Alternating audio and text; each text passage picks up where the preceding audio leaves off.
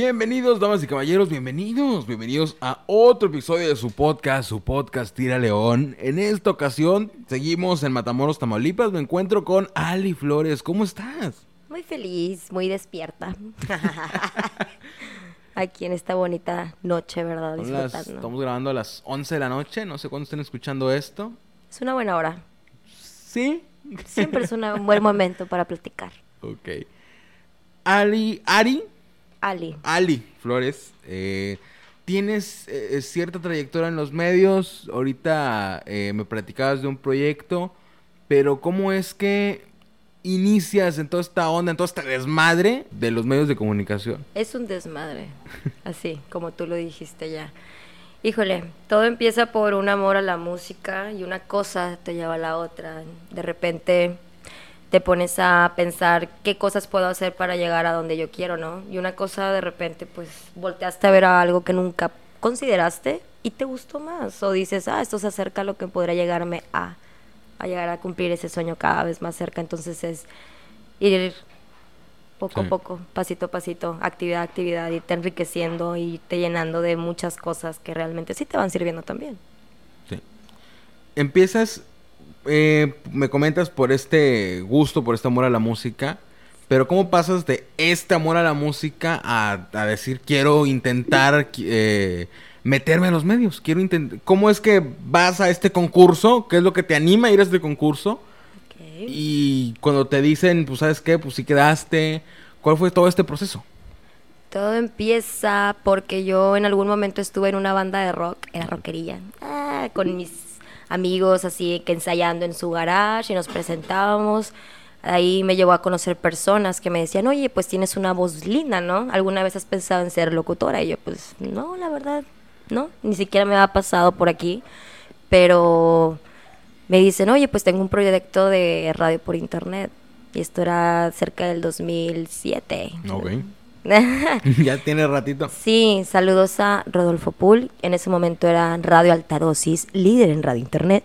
Y entonces ahí empecé en radio por internet. Yo al principio era cómo le hace la gente para estar hable y hable y hable, tener coherencia, conectar ideas y seguirle el hilo a todo, ¿no? Era cómo le hacen. Pero hasta que no estás detrás del micrófono, tiene todo sentido, ¿no?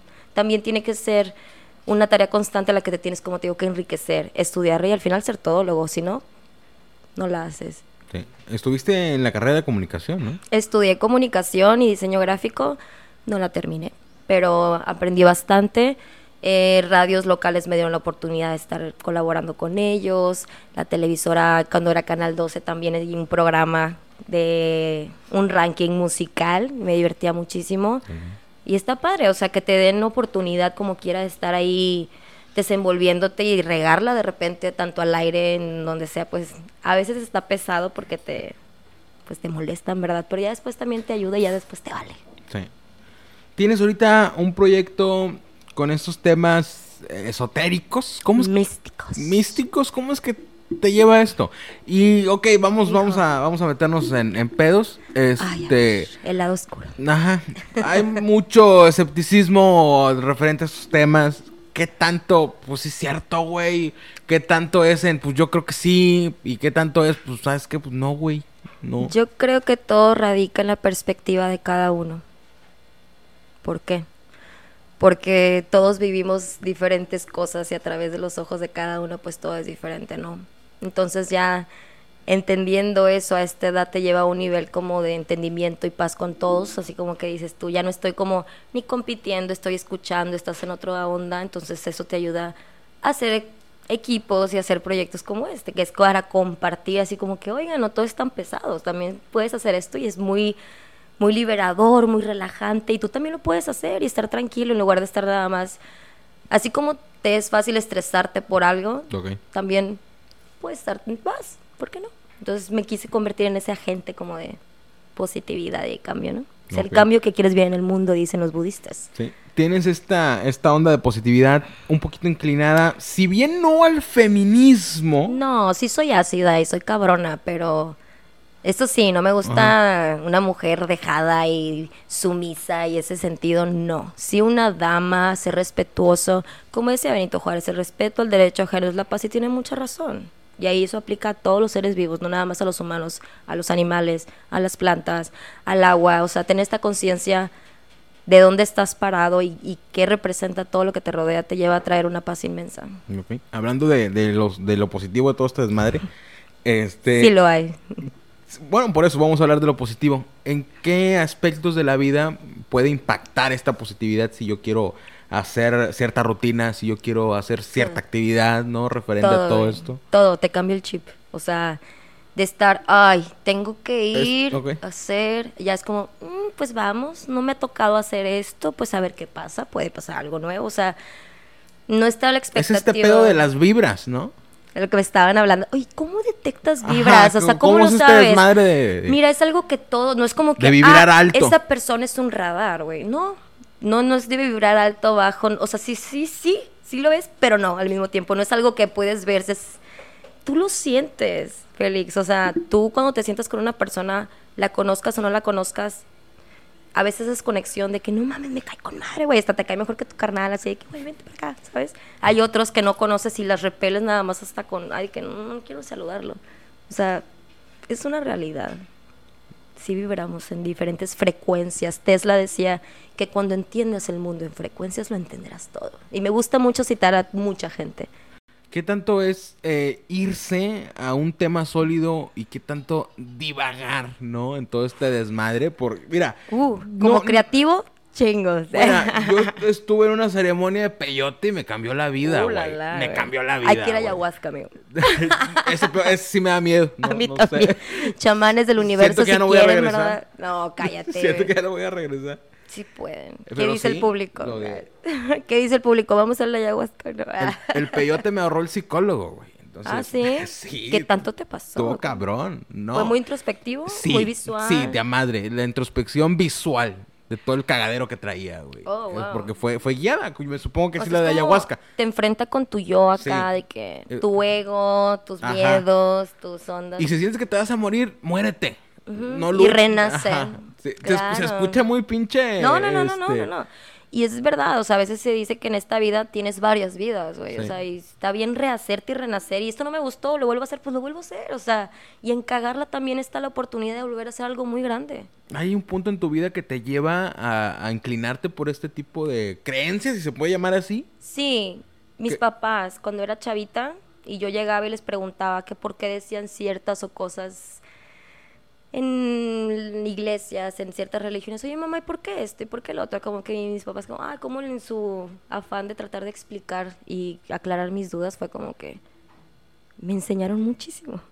Me enseñaron que había más, que hay otros países que piensan diferente, que hay culturas que son radicalmente distintas y no por ser distintas ni son malas, ni son peligrosas, ni les tengo que temer. Entonces nunca tuviste este problema por creer en lo que tú quisieras. No, no, mis papás me han visto pasar por el budismo, ser vegana, vegetariana, ser atea. O sea, yo, yo era una persona muy católica cuando era niña, yo tengo hasta la confirmación y toda la onda, pero cada quien va tomando los caminos que se le van presentando, ¿no? Y también está libre albedrío, así que hay que aprovecharlo. ¿Y en algún punto de tu vida más adelante crees que puedes cambiar de parecer y a lo mejor esto ya no te va a parecer a lo mejor creíble? Que sí, espero que sí, porque una persona que no está dispuesta a cambiar y se vuelve rígida no tiene oportunidad de avanzar. Yo creo que en el cambio sí está la, la clave. ¿Qué, qué tanto es eh, estudiar? ¿Qué tanto es maña? ¿Qué tanto es truco? Practicar ese tipo de cosas, por ejemplo... No hay maña ni truco, es todo trabajo. Es de sentarte y hacerlo porque nadie más lo va a hacer. No, pero por ejemplo, en, estas, en estas prácticas, por ejemplo, que nos comentábamos ahorita de leer las monedas, creo que me comentaba Johnny. Oh. Este, pues digo, ¿qué tanto es maña, qué tanto es truco? A mí me preguntan mucho si yo leo el tarot y les digo, no, porque pues el tarot no representa para mí nada, ¿no? O sea, realmente viene de un juego de cartas y ya después se convirtió en otra cosa cuando ya se trajo a este continente y es una historia larga. a la que comentaban ellos de las monedas, hace un, un, par de años, mágicamente, llamémosle, apareció un libro a mí que se llama I Ching. Este libro es un libro milenario que está relacionado con Confucio y toda esta cultura oriental, o sea, todas las bases de toda la filosofía y todo su conocimiento sagrado, ¿no?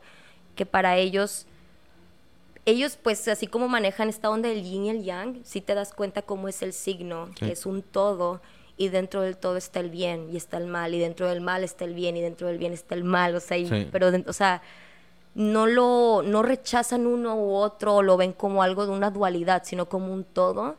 Es como un mal necesario cuando dicen Sí. eso.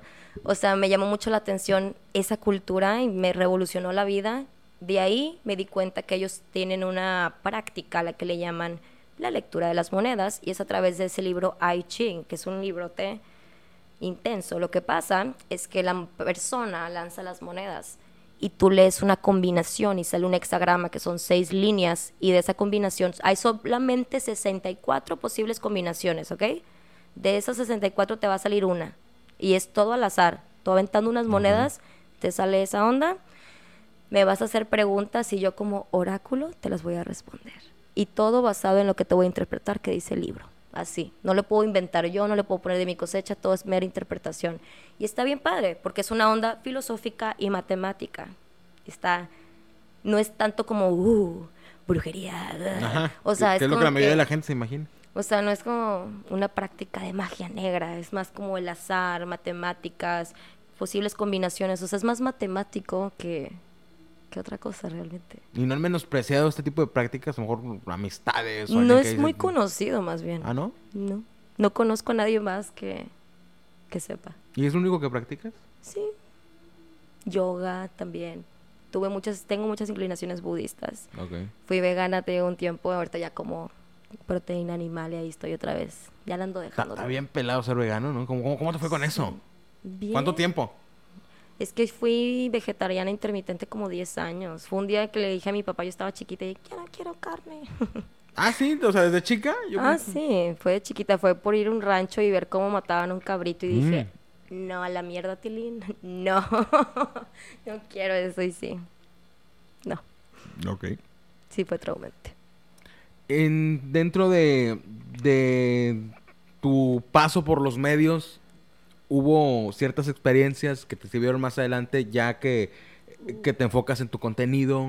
Que Sí. este, cu- ¿Cuál fue? de- ¿Qué te llevaste de ahí que te sigue sirviendo ahora en tu contenido? De las cosas que más aprecio y que nunca consideré que podría llegar a ser fue ser DJ. Ser la única DJ de Matamoros, a mí me da mucha... Me siento bien porque nunca me creí capaz. Porque decía, no, pues veía puros hombres y yo veía la onda difícil, es que son muchos botones y no le entiendo. Y luego dije, pero espérate, ¿sabes música? A ver, siéntate, tente paciencia. Y también que hubo amigos que se acercaron y me tuvieron la paciencia, porque no fue fácil. Sí. Es un ¿Cómo, igual. cómo es ese proceso que te, te interesa ser DJ Bueno, y Estaba te trabajando en una radio, yo era programadora. Ok. Trabajaba con un compañero, con Juan Sergio, saludos, éramos ahí programadores. Y ahí me tocaba la onda de estar buscando música. Mi trabajo era buscar música y ayudar a que estuviera programada, ¿no? Y algo pasó en algún momento después de tantos años, o yo no sé, en el que decía, ah, es que la música cuando pones en este tiempo suena mejor, o este sonido, las notas, como que inconscientemente le puse atención y lo dije, ah, pues no está tan difícil mezclarla. Y ahí fue, ahí fue, ahí fue, poquito a poquito. Y ahí agarrando confianza. Es- ¿Fue lo que estaban platicando de la música de YouTube? ¿Cómo estuvo ese pedo? Es que una vez, eh, por apresurada, yo le tenía que dar como una lista de canciones a alguien para que las compraran, ¿verdad? Ok. Y se pasara la programación, pero... Qué malvado. En esa ocasión, yo por desesperada, güey, la, la bajé de YouTube y la escuchó mi jefe y se escuchaba en una calidad horrible, me dio una regañada, lo siento, la verdad, es una atrocidad y no lo vuelvo a hacer, no apoyen la piratería tampoco. y ya, experiencia de Buddy despedida. ¿Hasta dónde, eh, a- hacia dónde va tu, tu proyecto? Todo este onda de, de la positividad Uh. en redes sociales, qué planes tienes. Tenías un programa, ¿no? Sí, y ahí está, ahí está, ahí está, en pausita, pero ahí está. Eh, pues Sí. todo el proyecto de Ali desde la cama, uy, que es esta onda, como te decía, el grimorio digital, el misticismo, el hermetismo, el estar en contacto con la naturaleza, el amor por ella, el respeto, la, la, la, y la sexualidad también. ¿Es sexualidad en general o enfocada a la mujer? Enfocada, no tanto en la mujer, así como el de cuestiones de abortar o de decisiones morales ni nada de eso, sino el de volver a recordarle a la mujer que nosotros somos la fuente de nuestro propio placer y hay que tomar esa fuerza, ¿no? Una vez que tú te haces cargo de ti misma, te empodera. No dejarle todo el peso a los chicos tampoco y cooperar en el acto también, eso es muy importante. Eh, crear una conciencia que más allá de ser un acto físico, haces una conexión. Hay teorías eh, del Kama Sutra y del todo este sexo tántrico que se dice que si tienes un contacto con una persona, puede durar hasta siete años esa conexión cósmica que hicieron, ¿no? Así como... Por eso también dicen que cada persona con la que tienes algo que ver te deja un, un poquito de sí y tú a ella. Me platicabas del programa. Este, ¿Cómo empiezas? ¿Cómo eh, estructuras todo esto para ya hacer una serie de contenido en redes sociales, en, YouTube? Todo era porque en ese momento me encontraba estudiando esos temas y fue como que, ay, sentía como ok, lo estoy estudiando y, y, qué estoy haciendo con esta información, ¿no? ¿A dónde está llegando? O sea, sí, me está sirviendo a mí, pero quiero más. Y de ahí nació, de tener ganas de compartir esa información que sé que le puede servir a más mujeres, también a los hombres, para que nos entiendan más. Okay.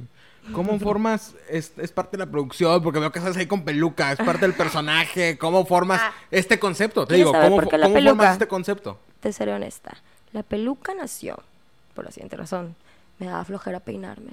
Y dije, pues bueno, me toqué molestar por nada y está nada más chum, chum. y ya. Básicamente por eso usaba peluca. Aunque no tiene ningún, significado más allá. Así, no, porque si estás hablando de misticismo, si traes... No, me daba flojera estarme... es que a mí no soy una persona que pasó mucho tiempo así calándome, así que, ay, me voy a maquillar. Pues tú me estás viendo, o sea, es que, chin, chin, chin, ya estoy lista, o sea, no. Ok. ¿Algo que quieras agregar? Híjole, quiéranse mucho y a todos los que los rodean, porque no es fácil tratar con ustedes. Nada, no es cierto. no, no es cierto. La verdad, sí compartan mucho amor. Recuerden que estamos aquí para amar. Nada de lo que tenemos aquí físicamente no lo vamos a llevar, así que tampoco sean apegados a nada ni a nadie. Créanme, se los digo de todo corazón. Te pueden seguir en tus redes sociales, en checar todos estos temas. ¿Tienes eh, dividido lo este pedo místico de la sexualidad o cómo pueden buscar uno o el otro? El mío personal es arroba guion bajo aliflores, A-L-Y flores con doble S. Y el otro, que es esta onda sexual, misticismo, donde es como un personajito, es Ali desde la cama. Arroba Ali desde la cama, igual A-L-Y desde la cama, todo pegadito. ¿Es en Instagram y YouTube? En YouTube, eh, las páginas, ¿cuáles son las páginas? En Frontera Urbana, en YouTube, ahí van a encontrar. Van a encontrarse con una sección de horóscopos que no sé, estoy todavía viendo si la regreso o no, a ver qué dice el público. Estoy viendo todo. Pues ahorita está pegando ese pedo. Pues sí, yo lo, hice antes de que pegaran, ¿eh? Eh, es cierto. ¿Lo puedes hacer en formato de clip? Sí, pues ahí estaban, estaban en historias. Y luego hice TikToks también. Ándale también. A ver qué pasa. Ojalá y sí, ahí se está cocinando todo. Ya está. Muchísimas gracias por... A ti, por escuchar. no, gracias, siempre es un... A toda la banda, güey. A, todo el público. este, muchísimas gracias. Son este súper animados todos, ¿verdad? ya, por favor, basta. Bueno, pues muchísimas gracias. Este, a ti, Félix. Ahí a toda la banda que nos escuchó, píquele, seguir en Spotify, ahí pueden seguir las redes sociales para que le interese este tipo de temas. Muchísimas gracias a todos los, nos, a todos los que nos escucharon. Nos vemos, nos escuchamos en el siguiente episodio. Bye.